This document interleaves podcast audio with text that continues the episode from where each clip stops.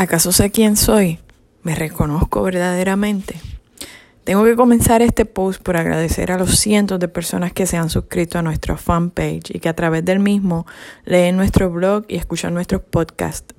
Este concepto de Resilience by Experience se creó respondiendo a un llamado de Dios, donde a través de su amor entendimos que todas nuestras experiencias, buenas o malas, tienen un propósito importante, que es servir de testimonio para que otros puedan identificarse y lograr rescatar ese ser resiliente que llevan por dentro, de manera que puedan buscar y encontrar esa felicidad que proviene solamente del amor de Dios. Hace unos días recibí un mensaje por parte de uno de nuestros lectores donde me decía que cuando él intentaba hacer un análisis profundo de sí mismo, tal y como los he invitado en los últimos audios, se le hace bien difícil porque él entendía que no podía definir desde lo más profundo de, su corazón quién era él que intentaba analizar las diferentes situaciones que había tenido que enfrentar en la vida y que no consideraba justo pensar que él fuera su propio victimario, ya fuera porque en algún momento de la vida no se valoró o, que por el contrario, en otras ocasiones no había obrado de la mejor manera para con su semejante, aunque hubiera sido una situación de manera inconsciente. Amigo, que me escribiste. Hoy quiero decirte que más allá de no poder entender tu situación, el problema es que no aceptas que haya sido tu propio victimario o el victimario de alguien más. Hoy conversaremos acerca de eso. ¿Reconozco el ser humano que soy? Es una pregunta que para que no las podamos contestar necesitamos de una manera real, profunda y sincera revestirnos de una humildad tan grande que creemos poseer pero que realmente carecemos. Para aquellos que decidimos autoanalizarnos en vías de intentar ser mejores seres humanos, seres más espirituales, es extremadamente difícil aceptar la parte fea que forma nuestro ser. Nuestra humanidad inevitablemente nos hace caer en patrones que no necesariamente son los más saludables ni los mejores, así de simple. El problema no es el no permitirnos caer en esos patrones. El problema es que cuando no somos capaces de entrar en conciencia de lo que estamos haciendo, para entonces poderlos remediar. Así que el primer paso es crear esa conciencia, sin excepciones, porque esa característica es parte de nuestra naturaleza humana. Y cuando digo sin, sin, sin excepciones, me refiero sin excepciones. Todos somos así. Necesitamos aprender a reaccionar bien frente a nuestros defectos, para de esta manera aceptarlos y entonces corregirlos. En nuestro camino por la vida nos encontramos con personas que realmente tienen una naturaleza de maldad en su corazón, pero casi siempre es porque sus circunstancias de vida nos han llevado por situaciones que provocan que sean así. Entonces permiten de cierta manera que el enemigo con su sutileza se manifieste de una manera más grande. Y como el enemigo es tan sutil en ese sentido, valga la redundancia, no nos damos cuenta de cómo somos utilizados por él.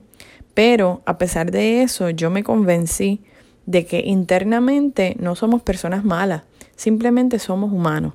Ahora bien, y como yo caigo en esos patrones de conducta, si estos van en contra de lo que siempre he creído, o cómo es posible que yo no me dé cuenta de eso. Todos sabemos cuáles son nuestros defectos, claro que sí, pero haberlos identificado no es sinónimo de que los hayamos aceptado. Como humanos estamos llamados a errar. Esa es la manera que Dios utiliza para ayudarnos a crecer espiritualmente y ser mejores hombres. Ninguna tentación os ha sobrevenido excepto lo que es común a la humanidad, pero Dios es fiel, que no nos dejará ser tentados más allá de lo que puedan soportar. Pero cuando llegue la tentación, Él les dará también una salida a fin de que puedan resistir. Primera de Corintios del 10 al 13. Como hemos dicho anteriormente, somos seres sociales Necesitamos estar rodeados de gente y siempre vamos a querer estar rodeados de gente cuyas costumbres o estilos de vida son a los que nosotros aspiramos. Eso provoca que lamentablemente en muchas ocasiones nuestras relaciones interpersonales no sean saludables. ¿Por qué? Porque como parte de esos círculos encontraremos muy, personas muy buenas de corazón, muy nobles, pero generalmente esas personas viven sin la necesidad de ser figuras de primera portada.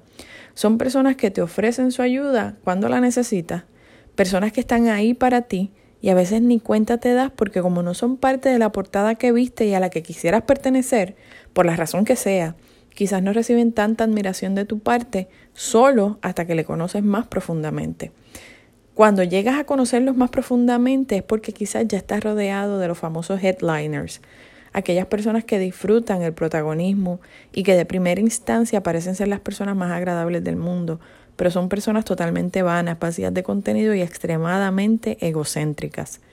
Casi siempre esas figuras de primera portada son personas que están en esa posición porque o tienen muchísimo dinero a un nivel que solo pocos llegan y que siempre he pensado que por lo general, aunque son headliners, no disfrutan ese lugar, o porque son personas cuyos complejos son tan grandes que aprovechan la posición privilegiada que alcanzaron en algún momento, que no estoy diciendo que haya sido regalada porque por lo general trabajan mucho y aparentan tener más de lo que realmente tienen con modos de vida excéntricos, aunque faltos de contenido, para poder llenar esa necesidad de admiración y respeto de los demás, de personas como tú y como yo, que tuvieron esa percepción de éxito por parte de ellos.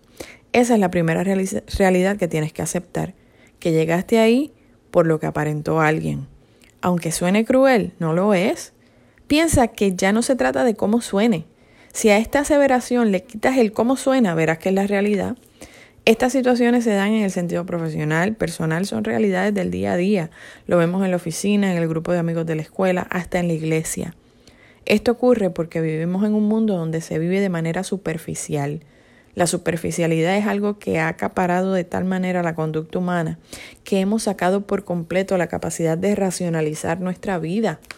Es precisamente esa superficialidad la que nos lleva a adoptar patrones, de conducta que creemos correctos, porque nos hacen parte del entorno al que queremos pertenecer, pero que no nos permite ser objetivos a la hora de evaluar nuestro yo interior.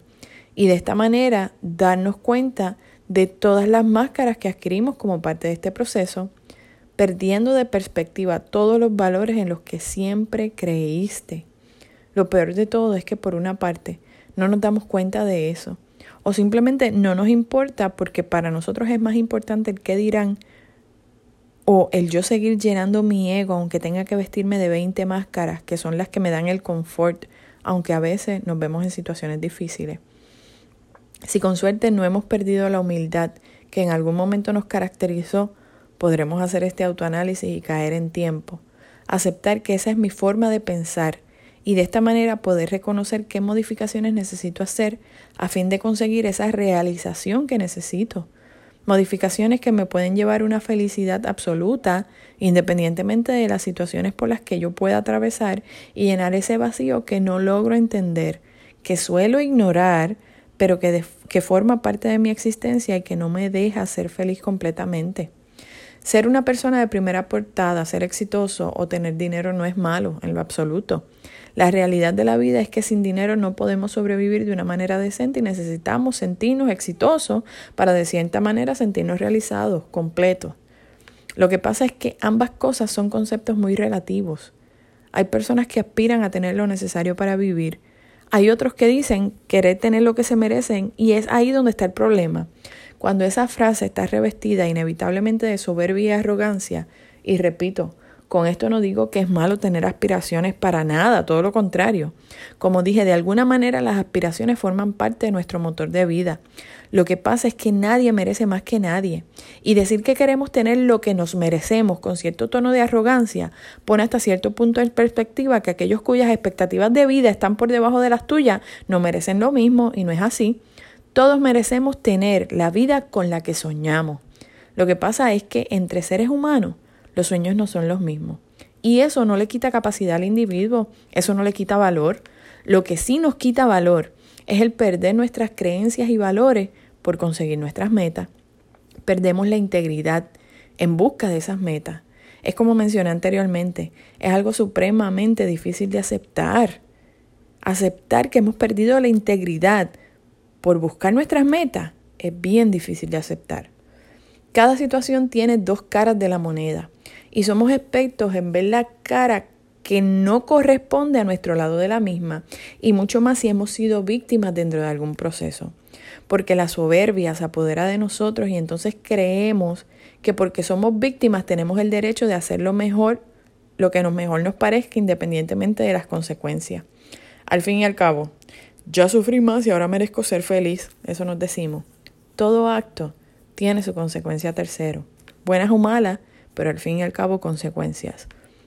Y aquellos que no sueltan su soberbia, consciente o inconscientemente, pensarán que ellos tienen que buscar su felicidad, que por estar pensando en terceros es que les pasa lo que les pasa. Pues algo, en algo tienen razón. Todo el mundo tiene derecho a ser feliz, pero la felicidad no se consigue a costa de lo que sea, y mucho menos si de, alguna forma, por pequeña que sea, afecta a terceros. Nuestra felicidad no puede fundamentarse en parte, ni, ni total ni en parte, por mi capacidad de ser indiferente ante lo que mis acciones provocan en mis hijos, o en mi esposo, o en mis padres, en mi familia, en mis amigos. Solo hay un camino hacia la felicidad absoluta y es Dios.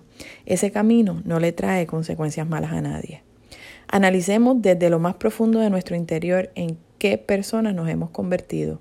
Cuando voy detrás de alguna meta, ¿la he conseguido por mis propios méritos o tuve que llevarme por delante a varios? ¿Me aproveché de las circunstancias de alguien más para sacarle provecho aunque fuera brindando la ayuda? ¿Renuncié a mis valores, a las cosas que siempre creí para lograr mis metas? Entonces me convertí en alguien que predica la moral en calzoncillo. Sin darme cuenta, me rodeé de las personas indebidas y aunque ahora los reconozco, prefiero seguir así porque eso me da posición dentro de mi entorno. Mi soberbia me ha llevado a ser una persona tan envidiosa que no puedo ver a nadie más tener más, más éxito que yo. No reconozco las capacidades de otros porque eso significa una posición de desventaja para mí. ¿Acaso mis amistades han pasado por situaciones difíciles y yo he sido indiferente sin darme cuenta? He traicionado a la gente que me quiere realmente porque no representan la vida como yo la quiero. He aprovechado mi papel de víctima para justificar mis acciones. O tomé como excusa las situaciones por las que estaba viviendo para justificar conductas que anteriormente para mí eran inaceptables. Soy intolerante ante lo que considero injusto y porque me siento en derecho de humillar a otros con mis palabras y, por eso me siento en derecho de humillar a otros con mis palabras o acciones.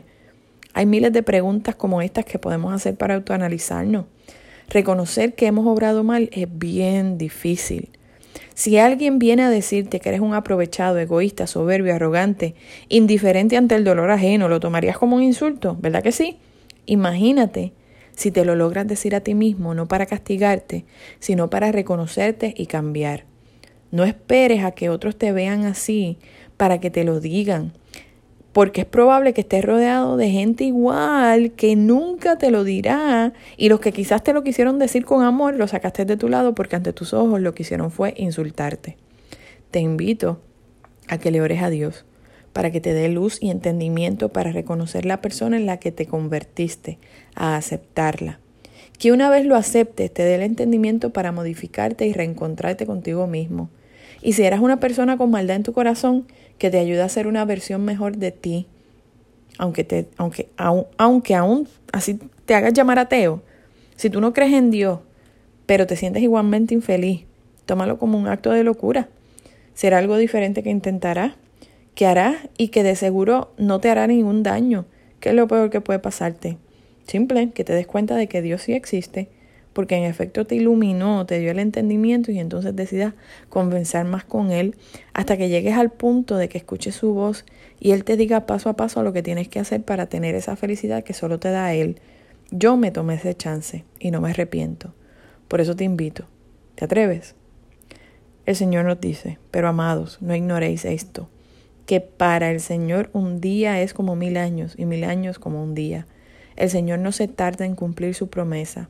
Según algunos entienden la tardanza, sino que es paciente para con vosotros, no queriendo que nadie perezca, sino que todos vengan al arrepentimiento.